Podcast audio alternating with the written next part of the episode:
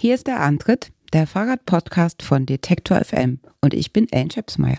Mein Name ist Christian Bollert und ich freue mich auf eine neue Ausgabe unseres kleinen, aber feinen Fahrradpodcasts. Und Ellen, du arbeitest bei uns im Social Media Team, bist also neben Gerolf und mir eine von denen, die beispielsweise bei Instagram die vielen Nachrichten und Fragen beantwortet.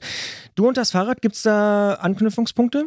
Ja, also ich hörte selber tatsächlich auch wirklich gerne Antritt und Ach. einfach, weil ich es ein schönes Format finde. Auch die Mischung, also manche Sachen sind sehr technisch, da bin ich dann auch raus. Also zum Beispiel die Folgen mit den Lenkern.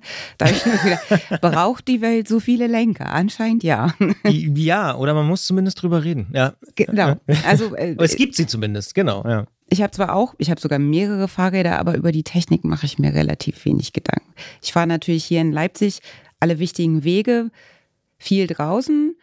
Und ansonsten gucke ich tatsächlich auch ganz gerne Radsport. Ach. Ja, das hat sich so ein bisschen biografisch ergeben, weil mein Partner, Mann, selber Fahrradmechaniker ist und gerne Radsport guckt. Und mittlerweile gucke ich das tatsächlich auch wirklich sehr gerne.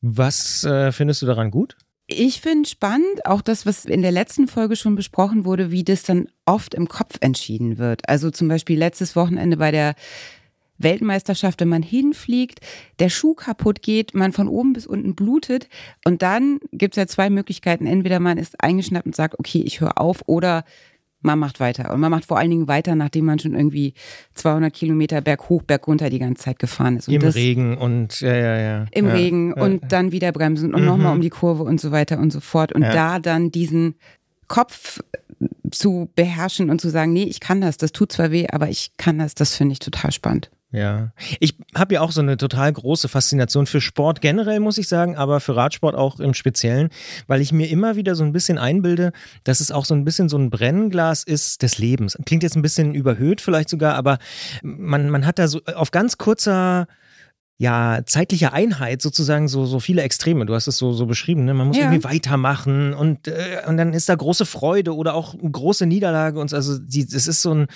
so eine krasse Verstärkung von, von Emotionen. Und ich finde, wenn man so ein bisschen empathisch ist, mhm. dann, dann kann man dem fast sich nicht entziehen. Ja, also ich bin da auch erstaunlich äh, e-, emotional involviert teilweise. E-, egal, ob dann jemand nicht gewinnt, für den ich es mir wünsche, oder jemand am Ende unter solchen Leiden gewinnt. Also ich, das, das nehme ich mit. Ich, äh, ich verstehe auch, was du meinst mit diesem Brennglas, weil das, was schief geht, was wir lange planen, und dann zu sagen, nee, ich leg's jetzt nicht weg und hör auf, sondern weitermachen, das ist ja was, was wir alle auch ganz persönlich kennen. Ja, genau. Ich glaube, da sind nur sozusagen die Ausschläge nicht so, nicht so krass, mhm. sondern da, da, da kulminiert es an einem Tag, dem Rennen, der Weltmeisterschaft oder der Tour de France-Etappe oder, oder, oder.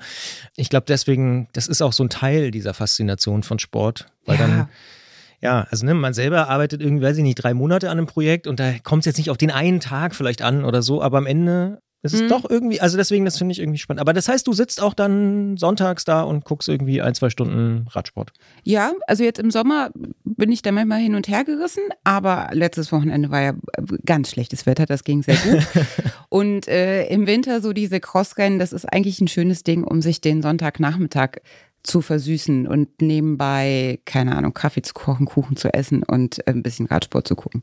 Also Crossrennen gucken, das äh, finde ich ja noch viel, viel sympathischer natürlich. Ich als äh, alter ehemaliger Fahrradfahrer aus Kleinmachnow, was ja natürlich die mhm. Hörerinnen und Hörer wissen, gucke auch ab und zu oder gerne im Winter dann mal so ein Crossrennen. Aber das ist selten. Also das habe ich noch nicht so oft getroffen, dass Leute das auch machen. Wäre jetzt, wenn ich nicht jemand in meinem Leben hätte, der auch selber sehr gerne Crossfit, wäre ich nie auf die Idee gekommen. Aber gerade da, also ich meine, dann, das ist ja oft unfassbar schlammig und kalt ja, oder ja. einfach nur sandig und es sind auch ja kurze Rennen. Also sprich, das ist jetzt nicht Stunde. so ja, wie Tour de France, wo man eigentlich den ganzen Tag einplanen muss. Stimmt. Und dadurch natürlich auch super spannend, weil dann alles passiert in der einen Stunde oder so. Ist gut. Cool. Und kannst du dich noch an dein allererstes Fahrrad erinnern? Ganz andere Frage. Ja, da kann ich mich tatsächlich noch dran erinnern. Das war rot. Und auch wenn meine Eltern überhaupt gar nicht fahrradaffin sind, die haben zwar Fahrräder, aber ich glaube, die werden sowas wie einmal in fünf Jahren rausgeholt. Im Schuppen. Ja, ja. habe ich da sehr äh, schöne Kindheitserinnerungen dran, wie mein Vater mir das Fahrradfahren beigebracht hat. Also kleines Dorf, Straße mit wenig Verkehr und er lief hinter mir her und hielt fest, bis ich dann irgendwann selber losgeradelt bin und dieses Gefühl, also ich, das ist ja bei allen Kindern so, wenn man anfängt selber Fahrrad zu fahren, was das mit einem macht. Man hat einen anderen Bewegungsradius, man fühlt sich auf einmal wie eine von den Großen und so. Und da habe ich tatsächlich noch ganz gute Erinnerungen dran. Krass. Und Papa hat es geschafft? Also mit dem Fahrradfahren beibringen? Ja, hat er gut gemacht. Nicht schlecht. Meine Eltern sind gescheitert, musste dann der Nachbarsjunge machen. Aber Oh, dafür ist mein Vater am Schwimmenlernen total gescheitert. Da ja? habe ich nicht mitgemacht. Wer hat das dann gemacht? Mein Großvater. Ach, ja, ja, manchmal muss es sozusagen, ne? Mhm. Ich glaube, manchmal braucht man ein bisschen, bisschen Abstand dann wieder von den Eltern. Ja. Also gerade bei solchen Sachen, wo es um Loslassen geht und mhm. Vertrauen und mhm. ja, ja. ja, diese Dinge. Spannend. Und vielleicht letzte Frage, bevor wir so richtig loslegen. Kinder werden uns übrigens auch beschäftigen in dieser Episode. Aber was fährst du jetzt für ein Rad? Oder du hast gesagt, du hast mehrere Räder? Ich habe tatsächlich ein kleines Klapprad. Das haben wir mal angeschafft für den Urlaub, weil ich das rausgestellt habe, wir campen gerne, dass es eine schöne Option ist, um schnell mal in den nächsten Ort zu fahren, ohne ein Auto zu nehmen und so weiter, Einkäufe zu machen. Super, und ja. Ich muss da nicht immer große Touren fahren und dafür eignet sich das sehr gut. Und ansonsten habe ich ein. Oder ähm, klassisch Brötchen holen. Genau, Brötchen holen.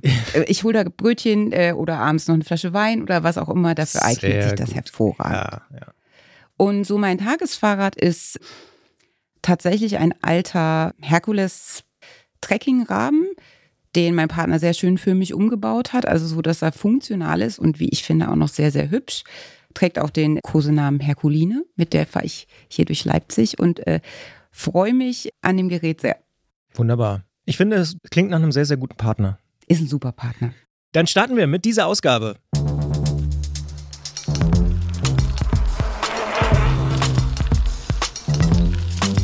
Antritt. Der Fahrradpodcast von Detektor FM.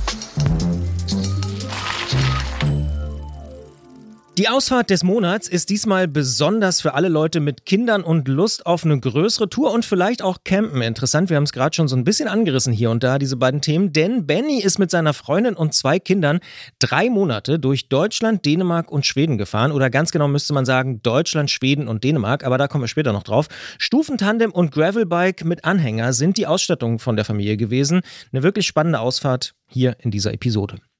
Gleich hört ihr dann die neuesten Antworten von unserer Werkstattmeisterin Christiane in unserer Serie Mein Fahrrad ist krank.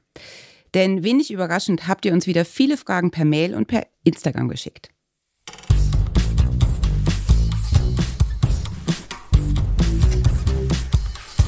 Mein Fahrrad ist krank.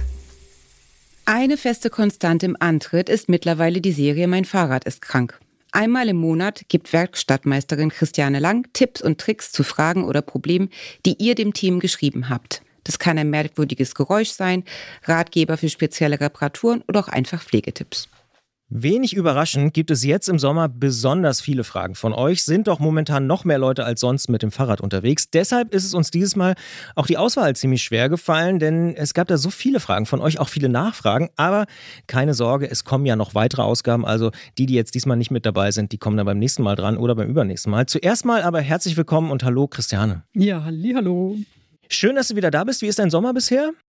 Äh, verregnet, wie eurer, durch, oder? Durch, durchwachsen, schön, ja. aber, aber der für den Garten ist das ja toll. Und, ja, und genau. ey, die Fahrradklamotten, die so regendicht sind und sowas, also man freut sich doch total drüber.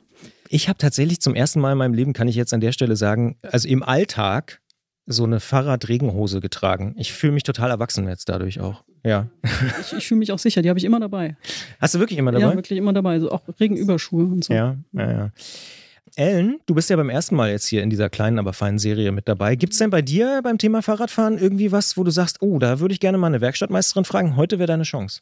Ja, das passt ganz gut. Stichwort verregneter Sommer. Und zwar war ich am Wochenende mit dem Fahrrad im Wald unterwegs und dementsprechend sah ich natürlich nachher aus und mein Fahrrad war auch schön schlammig. Dann habe ich mich daran erinnert, dass ich schon öfter mal, meistens auch eher so Profi-Radfahrer gesehen haben, die an der Tankstelle stehen und mit einem Hochdruckreiniger ihr Fahrrad sauber machen. Ist es eine gute Idee oder lieber Putzlappen und Eimer? Weil ich denke immer, so ein Hochdruckreiniger, der ist ja doch relativ rabiat. Äh, definitiv. Also am allerbesten tut man seinem Fahrrad, na, es gibt doch mehrere Wege nach Rom, aber ähm, auf jeden Fall äh, mit, mit Eimer Wasser, heißes Wasser, löst den Schmutz natürlich besser als kaltes Wasser und tut auch an den Händen nicht so weh. Äh, und äh, so einen ordentlichen Schwamm und äh, vielleicht so eine, so eine Wurzelbürste oder irgendwie sowas.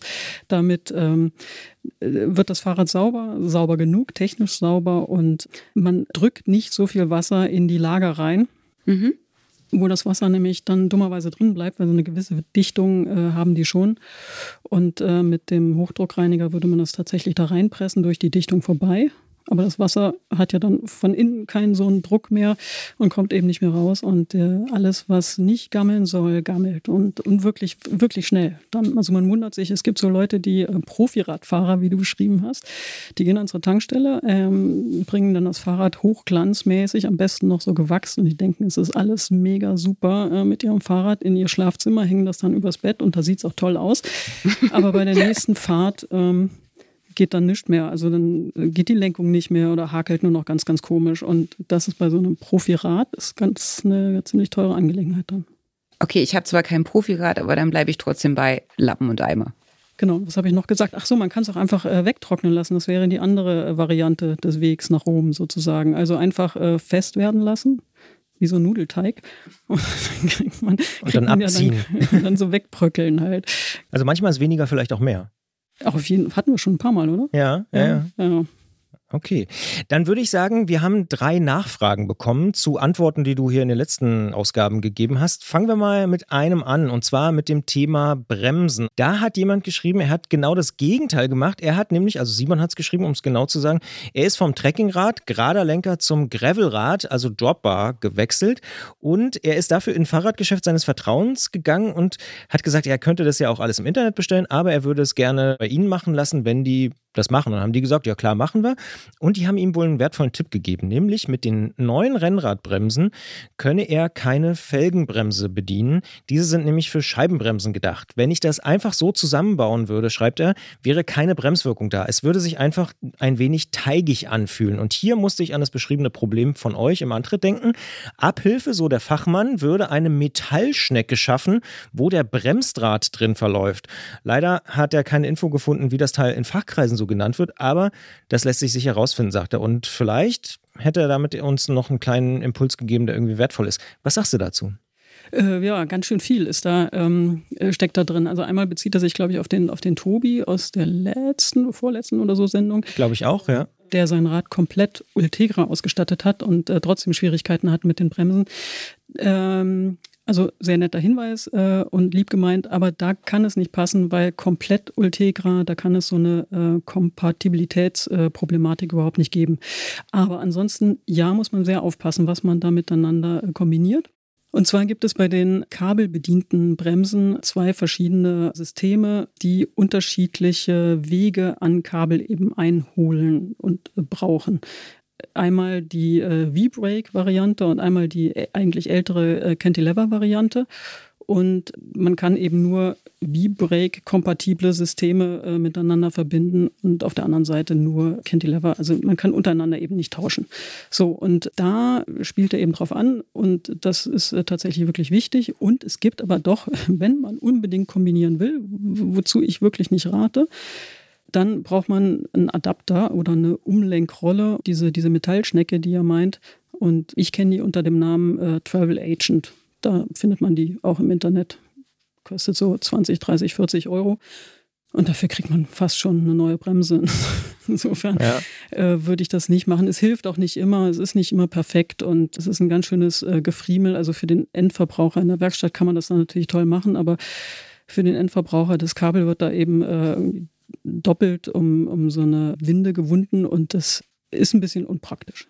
Aber wir haben den Namen wahrscheinlich rausgefunden, Travel Agent. Ich finde den Namen ja wenigstens schön. Klingt doch irgendwie ganz gut, so Reiseagent. Ja, ja.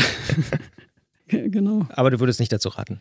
Nee, weil äh, wenn, wenn Umrüstung dann irgendwie passend, wenn man ganz viel auszuprobieren hat, äh, also ganz viele Teile, dann äh, kann man auch gerne diese Kombination, die eigentlich äh, in Anführungsstrichen zumindest verboten ist, weil sie nicht füreinander vorgesehen sind, dann kann man auch ein bisschen probieren. Also die Bremse lässt sich dann unter Umständen anders dosieren, also schlechter. Es kann aber trotzdem sein, dass es dem individuellen Gefühl trotzdem besser entspricht. Also man, man darf das machen, wenn man das selber macht. Wir als Werkstatt würden die Kombination nicht verbauen wollen. Und also ich würde jedenfalls meinen Kollegen auf die Finger hauen, wenn die sowas machen würden.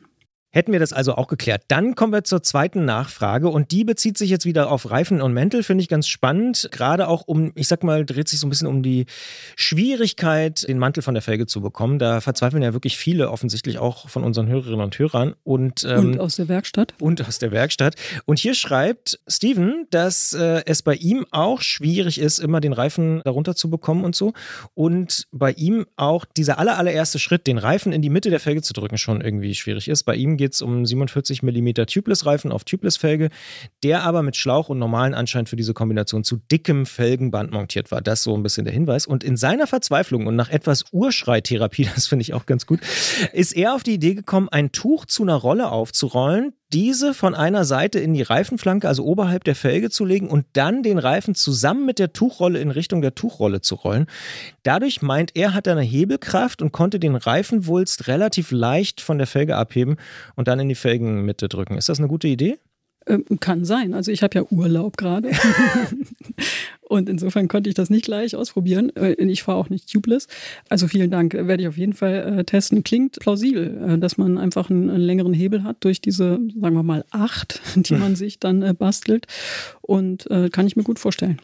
Und was ich besonders interessant fand, äh, später schreibt er noch, unterwegs könnt ihr ein T-Shirt äh, beispielsweise äh, helfen, das zu, also weil ein T-Shirt hat man ja meistens dabei oder ein Trikot Voll, oder sowas. Da weiß ich auch nicht, ob das vielleicht, vielleicht hilft das sogar, wenn das T-Shirt dann ein bisschen verschwitzt ist oder sowas, das ist nochmal Grip oder so. Auf jeden Fall eine gute Idee und du wirst es mal ausprobieren. Wenn, wenn du es mal ausprobiert hast, liefern wir euch ein Update. Und die dritte Nachfrage, die ist relativ kurz, aber auch spannend. Noch eine Nachfrage zum Thema Reifen, die kommt von Alexander aus Marburg. Und zwar fragt er sich, wie zur Hölle kriegen denn die Montierenden bei den Herstellern einen Reifen auf die Felge, der sich später so schwer abziehen lässt? Ist eine berechtigte Frage, finde ich. Hoch äh, geht immer anders als runter. Mit Montieren habe ich auch noch keine Probleme gehabt. Aber ich frage mich, äh, um diese Frage zu erweitern, haben die denn noch nie ihre eigenen selbst montierten Reifen auch nochmal versucht runterzumachen? Also ich fände es schön, wenn die Konstruktion eines Fahrrades oder die Komposition eines Fahrrades äh, erst aufhört, wenn man es dann auch wieder auseinandergebaut hat. Das, das finde ich super. Dann Finde ich auch sehr, sehr interessant. Aber gibt es dafür, ich sag mal, eine laienhafte Erklärung, dass es viel einfacher ist, das drauf zu machen, als wieder runter? Weil es noch neu ist? Nee, also. Naja, der, du montierst dir den Reifen ja mit, mit Luftdruck und pumpst dann normalerweise nicht mit so einer Handpumpe, sondern mit einem Kompressor. Und der hat einfach viel mehr Bums als also dann, zumindest als ich in den Muckis. Und jetzt mal zugespitzt, dann knallt und dann ist fest. genau, so ja. sieht's aus. Okay, dann hätten wir diese drei Nachfragen auch noch aufgelöst. Ich finde, da waren ähm, viele interessante Impulse dabei. Und dann machen wir noch in dieser Ausgabe eine ganz neue Frage. Die kommt tatsächlich von Christian an, Christiane und Christian. Äh, ist ja auch irgendwie ganz interessant, was die Namen angeht. Er schreibt, pass auf, ich bin treuer und begeisterter Fan. Dankeschön dafür. Äh, ich hätte einen schwierigen Fall für die Rubrik Mein Fahrrad ist krank. Das Rad meiner Freundin Anne macht Geräusche. Wir wissen, das ist eines eurer Lieblingsthemen. Das stimmt. Geräusche tauchen hier immer wieder auf. Vielleicht machen wir auch nochmal eine Sonderausgabe hier zum Thema Geräusche. Und die Geräusche kommen bei ihm beim Treten oder besser bei seiner Freundin Anne. Die Geräusche, ein leichtes Quietschen oder Schleifen sind mal da und verschwinden auch wieder. Das Rad, Trekkingrad mit Stahlrahmen, hat eine Shimano 105er Gruppe. Das Geräusch tritt nur auf, wenn sie auf dem kleinen Kettenblatt fährt und dann bei Last. Man kann das Geräusch auch ab und zu beim Rückwärtskurbeln im Stand provozieren. Unsere Werkstatt hat bereits versucht, dem Grund auf die Spur zu kommen, konnte aber das Geräusch bisher überhaupt nicht reproduzieren. Wir würden uns sehr freuen, wenn Christiane eine Idee hätte, wie man denn dieses nervige Geräusch auch loswerden kann. Vielen Dank und radelnde Grüße. Grüße. Kannst du helfen? Ja, ja ich fürchte nein, ja. ähm, weil mir, mir, fehlt ein bisschen Input. Also da wäre es auch ganz interessant, das Geräusch zu hören. Also falls es eine Aufnahme gibt, davon her damit. Und dann Schleifen oder Quietschen hört sich, naja, Schleifen hört sich so ein bisschen nach Kette an. Und äh, Kette heißt äh, in dem Fall vielleicht schleifen, also wenn, wenn die Kette auf einem kleinen Kettenblatt liegt, vielleicht schleift die dann ganz gering über das Kettenleitblech des Umwerfers, vielleicht in manchen Gängen. Unter Last fährt man ja dann im kleinen Kettenblatt eher in den äh, großen Gängen hinten und das heißt dann, dass die Kette rechts ist, also auf den kleinen Ritzeln. Vielleicht eben liegt dann die Kette ganz leicht auf auf diesem äh, Führungsblech, auf diesem Kettenleitblech eben des Umwerfers. Eine Sache, quietscht aber eher nicht. So, das schleift ab und zu. Und dann natürlich nicht äh, in jedem Gang, sondern eben nur in den unteren Gängen. Äh, quietschen hört sich an nach Gummidichtung oder irgendwie nach Dichtung, eher Gummi als Kunststoffdichtung. Und da würde ich mir das Tretlager genauer angucken. Was dagegen spricht, äh, ist ja nur auf dem kleinen Kettenblatt. Jetzt kommt natürlich noch dazu, dass man äh, das Geräusch auch reproduzieren kann, wenn man rückwärts kurbelt im Stand. Ja, und das spricht dann irgendwie nach Dichtung nicht mehr beim Tretlager, sondern nach Dichtung im, unter dem Freilaufkörper. Und äh, ja, da gibt es dann jetzt drei Stellen, die ich mir genauer angucken würde. Und ohne Geräusch sind die alle gleichberechtigt und es spricht für alle etwas und aber auch gegen alle etwas. Was wären die drei Stellen?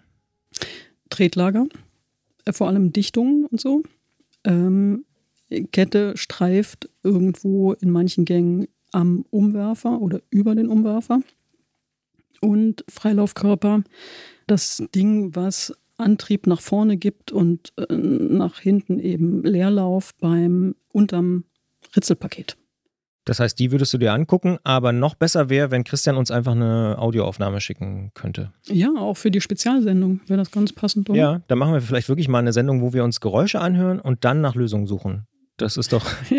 Ja, das wird bestimmt lustig. Das könnte lustig werden. Aber es sind ja zumindest schon mal Ideen da, in welche Richtung man da irgendwie gehen könnte. Ich hoffe, wir haben, ja. Äh, eins muss man sich auf jeden Fall noch angucken, aber eigentlich war die Werkstatt ja schon dran und da, da denke ich, dass sie da drauf geachtet haben. Aber ähm, Ketten haben eine bestimmte Laufrichtung, also sie darf auch nicht falsch remontiert äh, worden sein.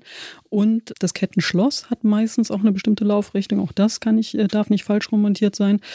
Äh, da kann es auch zu komischen Geräuschen eher nicht quietschen, eher nicht ähm, schleifen äh, kommen. Aber hm, trotzdem würde ich mir das natürlich auch angucken. Und Falls die Kette nicht mit einem Kettenschloss zusammengefügt ist, sondern vernietet ist, dann würde ich mir die Vernietstelle eben auch angucken. Auch die, wenn die nach hinten, ähm, also zum nächsten Ritzel hin sozusagen, äh, zu viel übersteht oder zu äh, gratig ist, dann kann das auch am nächsten äh, Ritzel irgendwie schleifen und unter Umständen auf dem kleinen Kettenblatt dann, man weiß es nicht, aber irgendwelche komischen Sachen machen, die dann sich komisch anhören. Das sind doch schon mal so ein paar Impulse von Christiane Lang vom Bike Department Ost, die dankenswerterweise in ihrem Urlaub hier vorbeigekommen ist, um eure Fragen zu beantworten. Nächsten Monat, also im September, gibt es natürlich weitere Antworten. Vielleicht machen wir dann sogar schon die Spezialausgabe, die du jetzt hier angerissen hast, mit lauter Geräuschen, wo wir mal reinhören. Jetzt für diesen Monat sagen wir auf jeden Fall erstmal vielen Dank, dass du da warst. Vielen Dank für deine Hilfe und dann noch einen hoffentlich etwas sonnigeren Rest August. Ja, ist auch gut für die Gurken. Also jetzt nicht die fahren, sondern die, die wachsen. Da freuen sich die in meinem Garten auch gerade. Ellen, hast du aus dem Gespräch irgendwie was mitgenommen? Ich habe schon so ein bisschen gemerkt, du warst fasziniert, wie Christiane diese vielen Fragen immer ja, versucht hat aufzudröseln und, Ja. und zu lösen und nach Lösungen zu suchen und so. Ja, ja, also ich habe, das habe ich danach dann auch noch gesagt, ich empfinde das teilweise wie Detektivarbeit. Also wo man so nach und nach Spur um Spur abklopft, um rauszufinden, was es denn sein kann. Klar ist das jetzt äh, einfach nur von der Nachricht her und nicht das Fahrrad vor sich zu haben, nochmal eine größere Herausforderung, aber und sie dann, also ich habe sie natürlich auch gesehen, sie stand uns gegenüber zu sehen, wirklich wie in ihrem Kopf die Räder gehen und sie gerade überlegt, was kann es noch sein, was kann es noch sein. Das wahrscheinlich eher nicht, fand ich total spannend. Ja, und ich weiß ja aus einem anderen Podcast von Detektor FM, aus Destilliert, aus der August-Ausgabe, dass du auch gerne Krimis liest, deswegen Detektivarbeit ist dir sozusagen Ja, ja, vertraut. habe ich dann auch gedacht. Ich, ja, ich mag so analytisches Denken, glaube ich, tatsächlich ganz gerne, auch wenn ich viel mit Sprache oder kreativ arbeite. Ich finde es gut. Ja. Und hat dich irgendeine Antwort überrascht oder so? Oder hast du irgendwas mitgenommen aus dem Gespräch, wo du sagst, ah ja, da könnte ich vielleicht für den Alltag irgendwie auch was mitnehmen? Also jetzt nicht direkt, aber ich habe wirklich einmal kurz laut gelacht, als ich am Abend nach Hause bin, weil ich habe mein Fahrrad abgeschlossen und es hat ein Geräusch gemacht. Ja. Und dann habe ich gedacht, okay, das kriege ich jetzt hin. Es war auch sehr einfach. Die Bremse hat geklemmt, aber über diesen Fakt, wo ich dachte, oh Gott, jetzt muss ich ja gleich zu Christiane, mein Fahrrad macht Geräusche. In die Sprechstunde. Und ich sag mal so viel. Ich gehe so weit in der nächsten Ausgabe. Da werden wir ein kleines Geräusche-Spezial machen, weil mittlerweile äh, ist das mit den Geräuschen so oft so. Wir werden Geräusche vorspielen und dann wird Christiane hoffentlich, sie hat es selber vorgeschlagen, detektivisch mögliche Lösungen finden. Dementsprechend im September gibt es Stand heute so eine Sonderausgabe und wir, wir sammeln so ein paar Sounds. Wenn ihr also noch welche habt, schickt uns gerne welche bei Instagram mhm. oder auch einfach per Mail an antritt.detektor.fm. Wir haben tatsächlich schon ein paar, aber vielleicht kommen noch spannende weitere dazu. Stichwort spannende weitere dazu. Wir kommen jetzt zu einem Klassiker hier im Antritt. Seit der allerersten Ausgabe gibt es diese kleine, aber feine Serie. Sie nennt sich Ausfahrt des Monats. Und auch in diesem Monat lohnt sich's, wieder zuzuhören. Es klingt fast ein wenig abgedroschen, aber von allen Serien ist die Ausfahrt des Monats immer noch mein absoluter Liebling hier in diesem Podcast. Das liegt schlicht und einfach daran, dass ihr uns jeden Monat mit so unterschiedlichen Geschichten versorgt, dass es für uns jedes Mal extrem schwer ist, eine davon auszuwählen. Und dann merken wir immer wieder bei den Aufnahmen dann, eigentlich hat wirklich jede Geschichte so ihre ganz eigene Besonderheit. Dieses Mal geht es um eine sehr lange Ausfahrt, denn Benny ist mit seiner Familie drei Monate in Deutschland, Dänemark und Schweden unterwegs gewesen. Gerolf wäre jetzt vermutlich neidisch, denn mit dabei waren ein Stufentandem und ein Gravelbike mit Anhänger. Die beiden Kinder sind ein Jahr und sechs Jahre alt gewesen. Sprechen wir doch mit Benny über die Route, die drei Monate auf dem Rad und seine Erfahrung zum Reisen mit kleinen Kindern. Hallo Benny. Hi. Drei Monate mit Familie komplett raus, von Nürnberg bis Helsingborg und zurück. Das klingt nach einem lang gehegten Traum. Ja, natürlich. Also wir waren, wir haben das schon länger geplant, also eine längere Reise. Unsere große Tochter kommt ja dieses Jahr in die Schule und deswegen ist das auch die letzte Möglichkeit gewesen, sowas zu machen. Genau. Und das ist so ein bisschen in der Corona-Zeit gewachsen und war ein Jahr lang Vorbereitung und jetzt ist es auch schon rum. Das ist ein bisschen verrückt, ja. Und warum habt ihr davon geträumt? Also träumt ja jetzt nicht jeder davon. Ach so, also dass wir also mal rauskommen. Ich meine, du hast in der Elternzeit, äh, ist es eigentlich die einzige Möglichkeit, vor allem mit Kindern, dass du mal länger rauskommst. Und da wir mittlerweile kein Auto mehr haben, war das halt auch klar, dass das ohne Auto passieren wird. Und wir haben vor zwei Jahren schon mal eine Woche gemacht mit dem Kind und das war eigentlich, ja, für uns eigentlich die entspannteste Art zu reisen. Und dann war ich die Überlegung, wir fahren jetzt mal länger ja, dass wir auf Deutschland gekommen sind. Also unser erster Plan war nicht erst ein bisschen in den Süden zu fahren. Jetzt hat sich aber so ein bisschen Erfahrung gemacht mit unserer kleinen Tochter, dass es halt vielleicht nicht schlecht ist, wenn die Infrastruktur, was so medizinische Geschichten angeht, ganz gut ist und man vielleicht auch ähm, in den Krankenhäusern Deutsch oder Englisch spricht. Deswegen haben wir uns beschlossen, wir bleiben in Deutschland. Und das war eigentlich genau richtig. Und ihr seid aber noch ein bisschen über Deutschland dann hinaus. Also du hast auch gesagt, äh, da kommen wir vielleicht noch auf die Route dann äh, später, aber ein Jahr habt ihr euch darauf vorbereitet. Das klingt schon auch lange. Ja, es, es ist, also, wie du schon sagtest, ist ja unsere kleine Tochter ein Jahr. Ja? Das heißt, ähm, wir konnten nicht so viel üben. Ne? Also ich bin, ich bin mit meiner großen Tochter ein bisschen gefahren, aber als vierköpfige Familie sind wir prinzipiell noch nie gefahren. Das heißt, wir mussten halt vieles so im Kopf durchdenken was wir nicht praktisch prüfen konnten. Ja, also die Routenplanung war tatsächlich gar nicht so lang. Das ging eigentlich relativ schnell. Aber ja, das Ganze drumherum, es sind ja viele Fragen, die du dir stellst, wo du nicht weißt, keine Ahnung, wie schlafen die Kinder. Also vor allem ein einjähriges Kind hat ja andere Anforderungen als ein sechsjähriges Kind. Ein sechsjähriges Kind, du steckst einfach in den Schlafsack. Für ein einjähriges Kind ist das schon schwieriger, ne? Man muss das schon überlegen. Dann, wie transportierst du die? Ähm, wir hatten eigentlich bei unserem ersten Kind nur so einen zweirädrigen Anhänger, also der klassische Thule-Anhänger, sind aber schon bei unseren ersten Radreisen öfter mal so an Probleme gestoßen, weil die Radwegqualität oder die Waldwegqualität ist da meistens gar nicht richtig für ausreichend, dass du so ein kleines Kind dann über eine Schotterpiste mitfahren kannst, also mit diesen, mit diesen Anhängern. Also haben wir uns andere Anhänger angeguckt. Also es war ein, ein langes Prozedere, das mit Sicherheit nicht so lange hätte dauern müssen, wenn wir es praktisch hätten vorher üben können. Ja. Na gut, das ging ja tatsächlich in dem Fall nicht. Äh, hast du ja ganz gut beschrieben, das war ja gerade erst da sozusagen, das zweite ja. Kind. Aber du hast auch im Vorfeld schon geschrieben gehabt, dass du dir mehr Informationen zum Reisen mit Kindern gewünscht hättest, vor allen Dingen mit kleinen Kindern. Was wären denn das so für Infos gewesen, wo du jetzt zum Beispiel Antritthörerinnen und Antritthörern sagen kannst, hey, das ist easy? Naja, es, es gibt, ähm, ich habe eben schon gemeint, also das Schlafen im Zelt ist tatsächlich so eine Information. Das hat vor allem meiner Frau Kopfzerbrechen bereitet. Vor allem, weil wir ja schon im April losgefahren sind. Da ist es noch nicht so warm. Und da wird es auch nachts mal, hatten wir auch unter fünf Grad. Und es hat sich aber gezeigt, dass es eigentlich, also wir hatten so einen, man sagt ja bei Babys auch so Schlafsack, aber es ist jetzt nicht zu vergleichen mit einem erwachsenen Schlafsack. Und meine Frau hat tatsächlich dann mit dem Schlafsack offen so als Decke noch mit ihr drüber geschlafen. Das hat gut funktioniert. Dann die Transportsache habe ich besprochen. Da sind wir tatsächlich, das haben wir sogar von einer anderen Familie, die auf YouTube Videos postet. Äh, unter draußen dran veröffentlichen die. Die hatten so einen einachsigen Anhänger, Touterin. Ist ja, der ist bekannt eigentlich. Der hat eine relativ gute Federung. Ja, den haben wir auf jeden Fall schon mal besprochen oder der war hier schon mal Thema, ja. Ja, ähm, der hat uns an vielen Stellen eigentlich auch das Leben gerettet, so ungefähr, so, beziehungsweise vom Schieben bewahrt.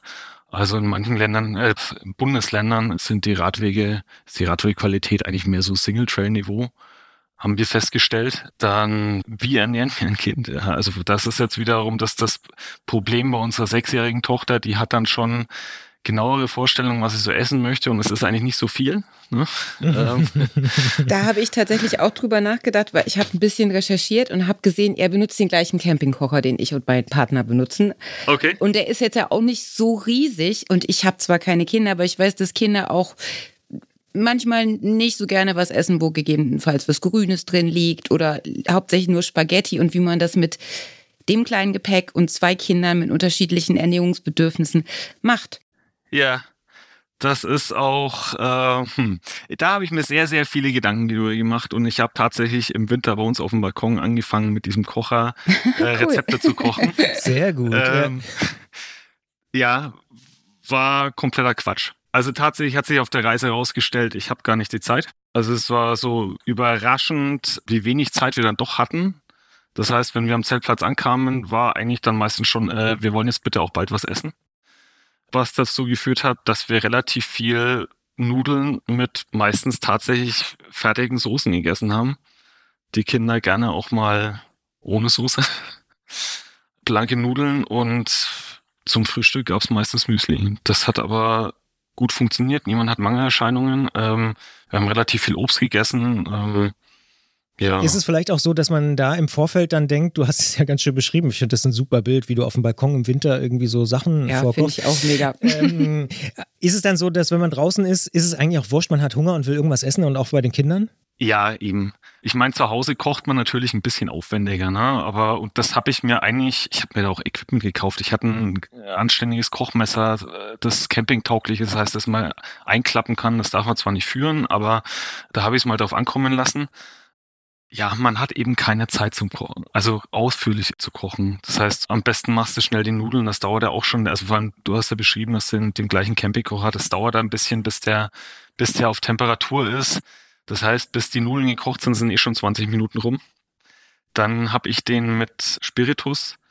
Da bist du wieder begrenzt nach einer halben Stunde ist im Groben der Spiritus alle. Das heißt, du hast. Genau, da muss man das Ding wieder auffüllen. Ja, genau. Und wenn man da ein bisschen Schiss hat und vor allem Kinder um sich rum hat, dann will man das eigentlich auch nicht. Das heißt, du musst in einer halben Stunde eigentlich mit dem Kochen fertig sein. Und ähm, ja, es gibt eine relativ gute Auswahl an fertigen Soßen, die man kaufen kann und die sind auch von der Qualität gar nicht so schlecht.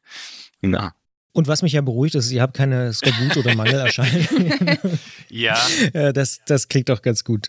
Aber ihr seid auch über Deutschland hinausgefahren, ne? Also wir haben die Route äh, sehen dürfen. Ihr seid bis nach Dänemark, seid auch rüber nach Schweden, Südschweden habt ihr mitgemacht.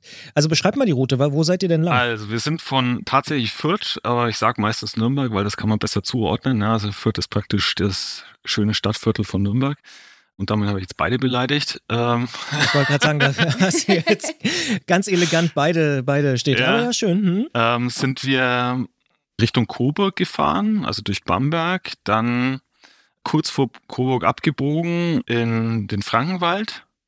Da gibt es dann diesen bekannten Rennweg. Weiß nicht, ob ihr den schon mal gehört habt. Da sind wir nach Probstzeller in Thüringen rübergefahren dann an der äh, Saale entlang. Ähm, Ach, du meinst den Rennsteig? Rennsteig, Rennsteig, Entschuldigung, ja. Rennsteig, genau, ja. das war's.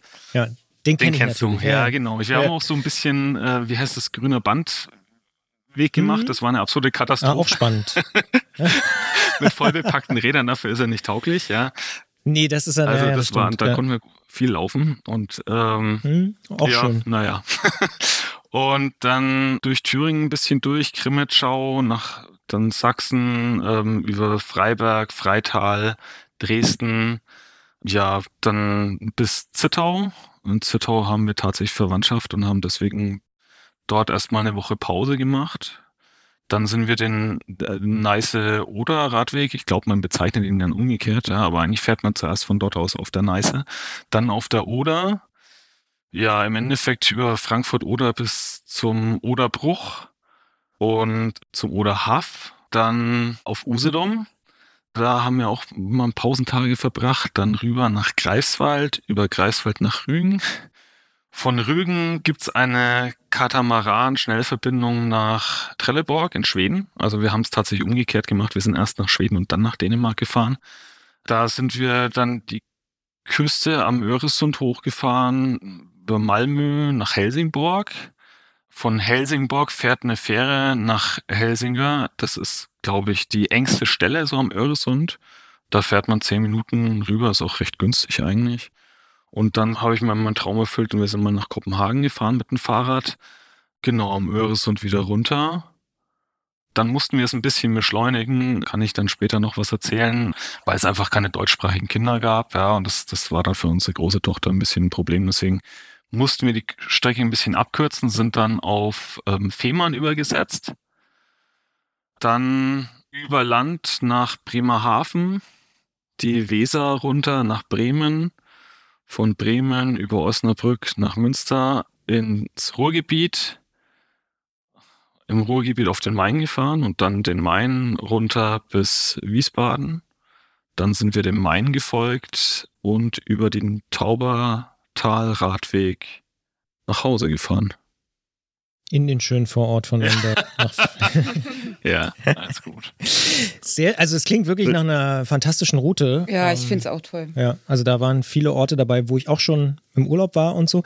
Ähm, deutschsprachige Kinder, hat sich deine größere Tochter oder eure gelangweilt dann, oder was? Ja, oder? ne, man hat gemerkt, also nicht gelangweilt, es waren war halt viel schwedische und dänische Kinder und die haben schon gespielt, aber du merkst einfach, äh, also meine Tochter redet gerne viel und die braucht es, dass sie kommuniziert und du hast einfach gemerkt, okay, da fehlt dir jetzt langsam was. Also wir haben auf dieser Reise in Dänemark ein deutsches Kind getroffen und da ist das, hast du gemerkt, wie das Kind aufblüht wieder. Also ähm, und für uns war es dort landschaftlich toll, aber du kannst natürlich, kannst deine Tochter, also gel- gelitten hat sie nicht, aber sie hat sich natürlich dann schon ein bisschen gelangweilt. Deswegen haben wir, ich weiß gar nicht, es geht so ein, ein Euro-Velo am Öresund runter und der nimmt so noch eine Insel noch mit, die wir dann ausgelassen haben und haben es dann ein bisschen beschleunigt.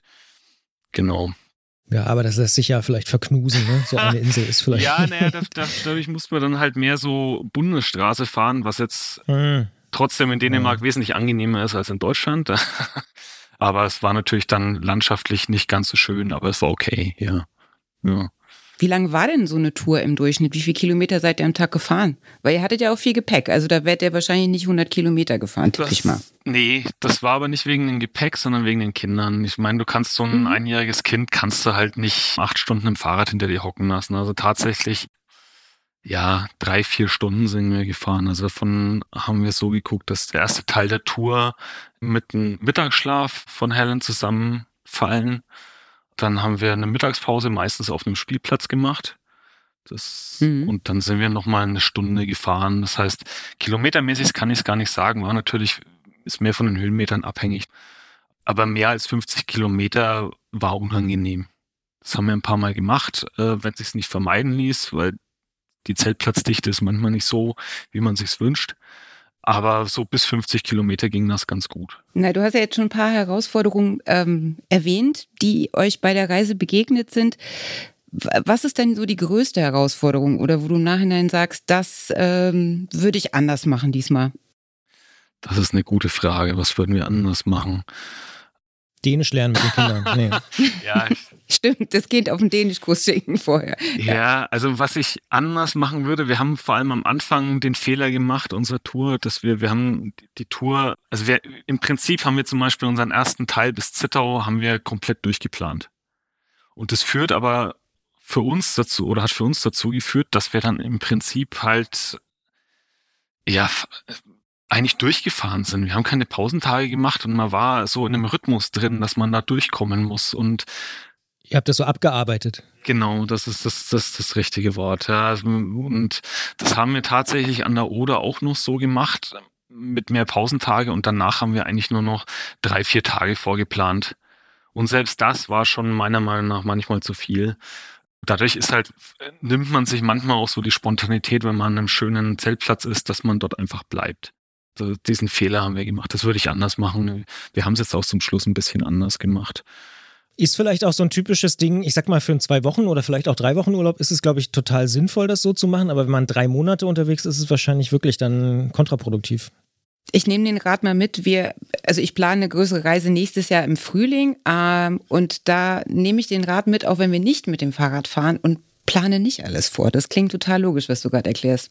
Ja, mein, wir hatten relativ viel Gepäck, das habe ich schon gesagt, aber wir, wir haben da eigentlich auch überlegt, also so richtig meine Kochutensilien habe ich dann zum Teil tatsächlich zwischendrin zurückgeschickt. Ja, das, also vor allem die ganzen Gewürze. Also ich hatte Gewürze und Sojasauce und äh, Essig und also ich hatte eigentlich dann nur noch am Schluss Öl und Essig dabei, falls wir uns mal einen Salat machen. Aber tatsächlich ist es auch so, dass du einen fertigen Salat ganz auch in Supermärkten kaufen kannst, ja. Ähm, und auch das spart Zeit. Das ist meistens ganz okay. Also ähm, und sonst, was ein bisschen in Deutschland Problem ist, man ist nicht so auf Radfahrer ausgelegt. Also oder keine Radfahrer mit so Komplettausstattung. Das heißt, wir hatten halt keine Stühle dabei. Das, das wäre gepäckmäßig nicht drin gewesen. Und da hatten wir in Deutschland tatsächlich öfter das Problem, dass wir uns nicht richtig hinsetzen konnten. Ich wüsste aber auch nicht, wie man das anders machen könnte tatsächlich. Es gibt von, vom ADFC gibt so ein äh, Bed and Bike heißt es, so eine Auszeichnung. Da sind auch manchmal Zeltplätze mit prämiert oder das hilft oft, weil die sind natürlich auf Radfahrer ausgelegt. Das heißt, da fehlt wirklich oft an der Bank oder einer Sitzgelegenheit. Schon. Also vor allem an der Ostsee ist uns das aufgefallen. Da ist man eigentlich auch auf Tagesgäste gar nicht so ausgelegt. Das hilft aber auch vorher mal zu fragen am Telefon. Ja, und manchmal hat man dann doch eine Auswahl und kann sich dann für einen Zeltplatz entscheiden, der die Möglichkeit hat, dass man sich da mal hinsetzen kann. Also zum Kochen brauchst du nun mal einen Platz, ja in Dänemark und Schweden war das ja ein ganz anderes Bild. Also in Dänemark hatten die ähm, immer einen Innenraum, wo man sich hinsetzen konnte und die hatten eigentlich auch immer einen Kinderstuhl. Das ist, war so ein Problem, was äh, ansonsten hast du ein einjähriges Kind halt auf dem Schoß hocken. Beim Abendessen ist das nicht ganz so entspannt. Ja. Das heißt, das Klischee, dass die Skandinavier kinderfreundlicher sind, das hat sich da auch bewahrheitet.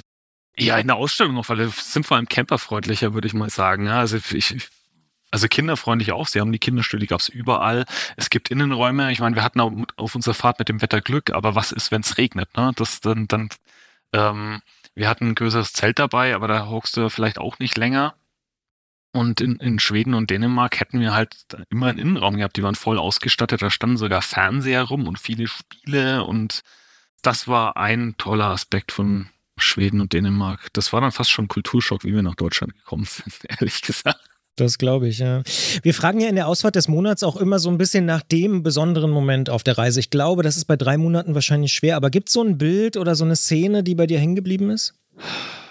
Viele. nee, also an der Oder war es der Oderbruch, der war wirklich schön. Da, da geht mein Brandenburger Herz natürlich auf. Ja, ja, ja.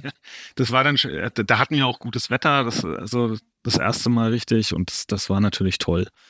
Als ich durch Tschechien gefahren bin, wir sind so ein kleines Stück durch Tschechien gefahren, beziehungsweise das bin tatsächlich nur ich gefahren, weil meine Familie krank war. Das, da, da bin ich durch wunderschöne Schluchten gefahren. Ne? Ähm, in Schweden das Davensklint, das ist relativ bekannt, ist so ein Cliff. Und tatsächlich Münster. Münster? Münster, Münster. Dann freut sich jetzt auch noch mein westfälisches Herz. also Münster war für mich das schönere Kopenhagen vom Radverkehr her. Und ich weiß, da werde ich jetzt einige vor den Kopf stoßen, aber für mich war Kopenhagen eine große Enttäuschung. Und in Münster hat es mir dafür sehr gut gefallen. Was war für dich so enttäuschend an Kopenhagen? Ich weiß nicht, ob ihr mal in diesem Podcast die, diese Formel ähm, Glück ist Ereignis minus Erwartung aufgestellt habt oder ob ich das woanders mal gehört habe. Ah, es kommt mir auch bekannt vor, ja. ich hatte sehr große Erwartungen. Ja, ich ja. meine, hier wird Kopenhagen immer als das ähm, Der Fixstern, ja. Da, da, wenn du wissen willst, wie Radverkehr funktioniert, dann fährst du nach Kopenhagen. Und für mich hat Kopenhagen eine sehr, sehr schicke und schöne Antwort, die aber trotzdem irgendwie falsch ist. Weil ich glaube, in Innenstädten muss das Auto einfach raus.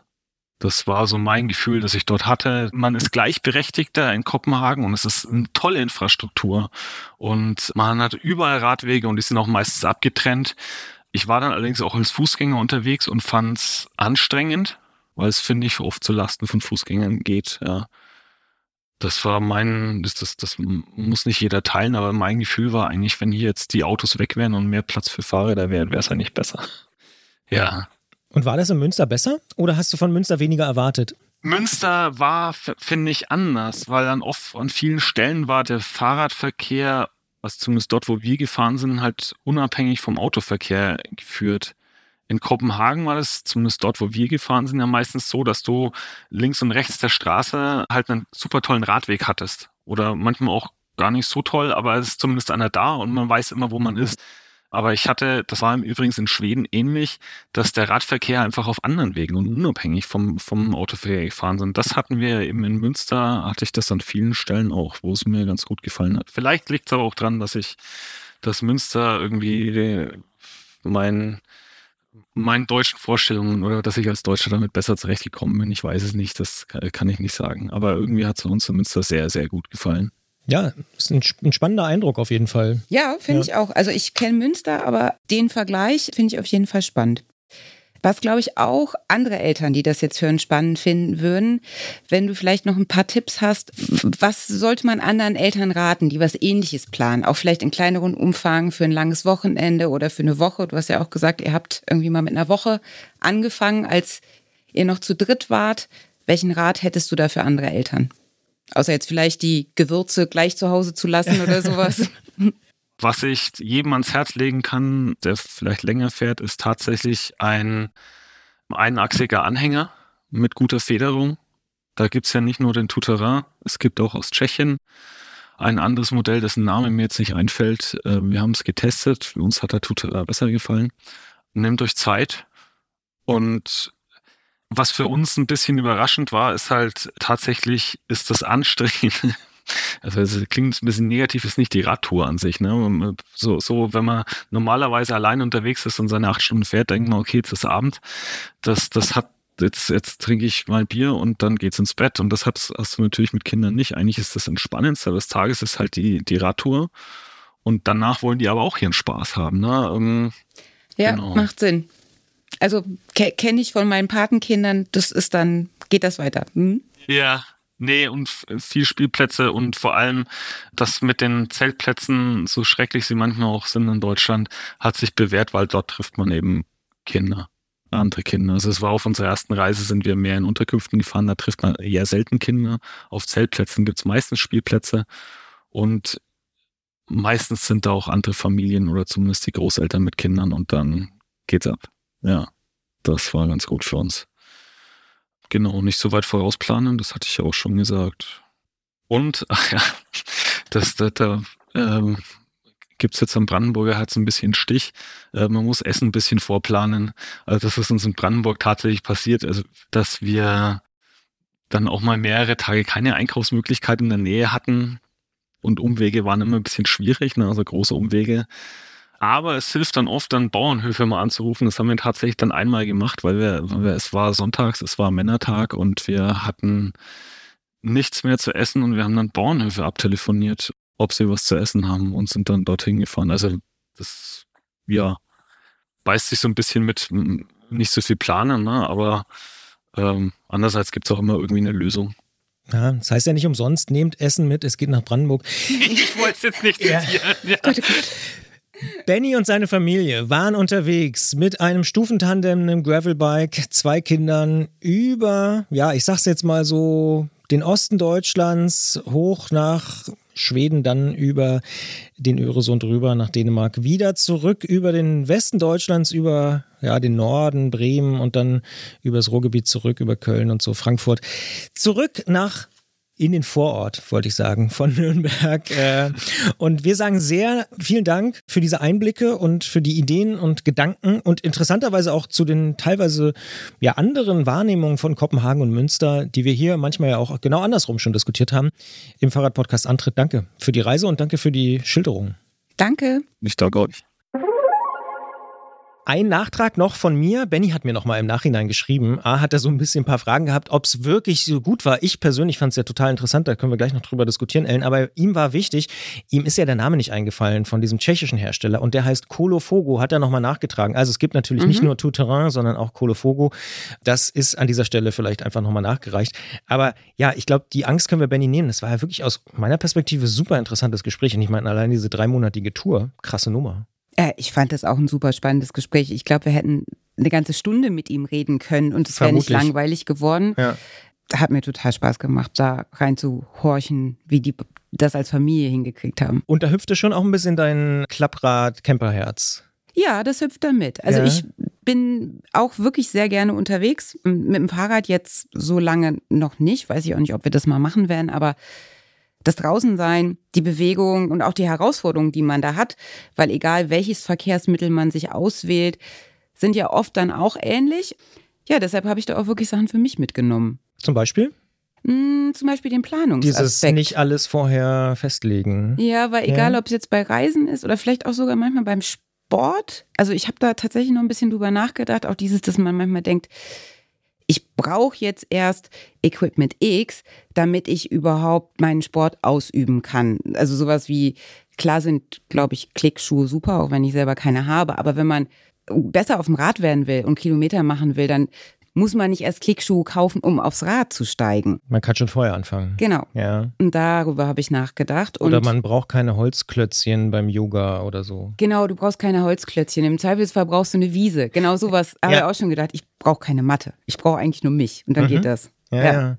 ja, ist ein spannender, spannender Aspekt. Aber das heißt, so drei Monate aufs Rad und raus ist jetzt nicht so eine Option. Aktuell nicht, würde ich sagen, jetzt so, wenn ich auch nochmal privat werde, sehe ich nicht, weil wir natürlich völlig unterschiedliches Tempo haben. Also ich bin mhm. deutlich langsamer. Mhm. Und das dann drei Monate zu machen, dass das für beide gut ist, das sei mal dahingestellt. Aber äh, wir haben, würden zum Beispiel sehr gerne mal zusammen mit dem Fahrrad an die Ostsee fahren. Und ich denke, das wird eher was fürs nächste Jahr werden. Und ich glaube, das ist eine Strecke und eine Zeit. Das, das ist doch gut. eine sehr schöne Idee, oder? Ja. ja. ja. So zwei, drei Tage oder sowas. Genau. Ja. Das finde ich, ja, das ist eine sehr, sehr, sehr schöne, sehr, sehr schöne Idee. Und dann auch mit einem Zelt und Campingkocher. Oder? Mit einem Zelt und Campingkocher und möglichst wenig mitnehmen und vielleicht auch die Route nicht so perfekt planen, habe ich auch mitgenommen. Also mhm. wenn es schön ist, zum Beispiel dann einfach einen Tag zu bleiben und dann erst weiterzufahren. Zum Beispiel an einem See in Brandenburg. Zum Beispiel an einem von den vielen wunderschönen Seen dort, ja. Ja. Sehr, sehr schön. Das war es dann auch schon so langsam, aber sicher. Ich sehe, du machst schon Pläne für 2024. Wir machen so langsam Pläne schon für den September. Ich habe eins schon angekündigt, wir wollen diese Geräuscheausgabe dann im September mit Christiane machen, wenn denn alles so klappt.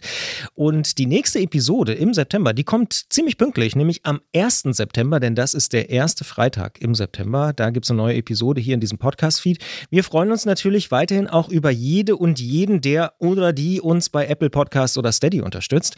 Alle Infos dazu findet ihr natürlich natürlich auf unserer Übersichtsseite detektor.fm slash Antritt. Da findet ihr die Feed-Adressen, da findet ihr, wie ihr uns unterstützen könnt und so weiter und so fort. Und natürlich auch nochmal die E-Mail-Adresse antritt.detektor.fm. Wenn ihr Fragen habt, Feedback, Rückmeldungen, wenn euch irgendwas überhaupt nicht gefallen hat, schreibt uns gern.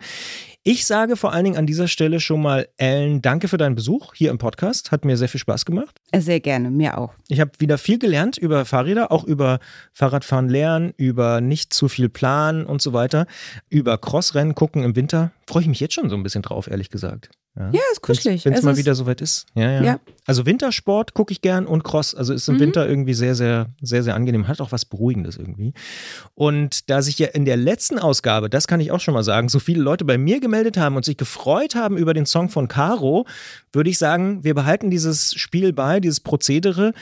Du bist die Gästin und äh, darfst den Song aussuchen, den du hier am Ende jetzt präsentieren darfst, den Hörerinnen und Hörern. Dann bleiben wir beim Reisethema. Ist schon ein bisschen älter, aber ich finde, passt hervorragend zu all denen, die nicht Urlaub machen, sondern reisen wollen. Und zwar das Zelt vom Jeans-Team. Dann kommt gut durch den August und in den September und nochmal danke dir. Danke dir. Tschüss. Mach dich auf in die Welt, in ein anderes Land, wo es dir gefällt, bis zum Rand und übers Meer dich hält hier nichts mehr. Kein Gott, kein Staat, keine Arbeit, kein Geld, kein Gott,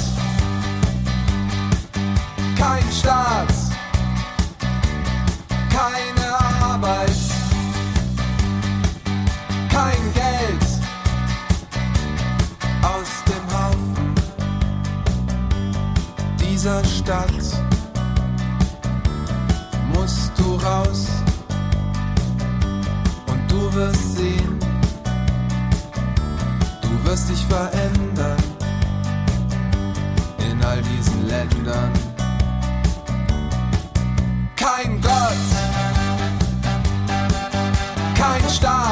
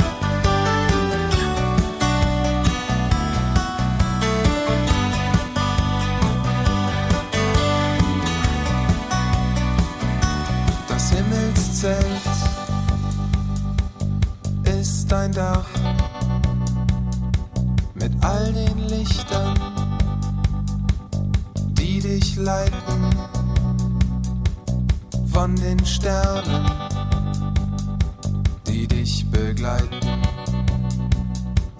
Kannst du lernen, klar zu sehen.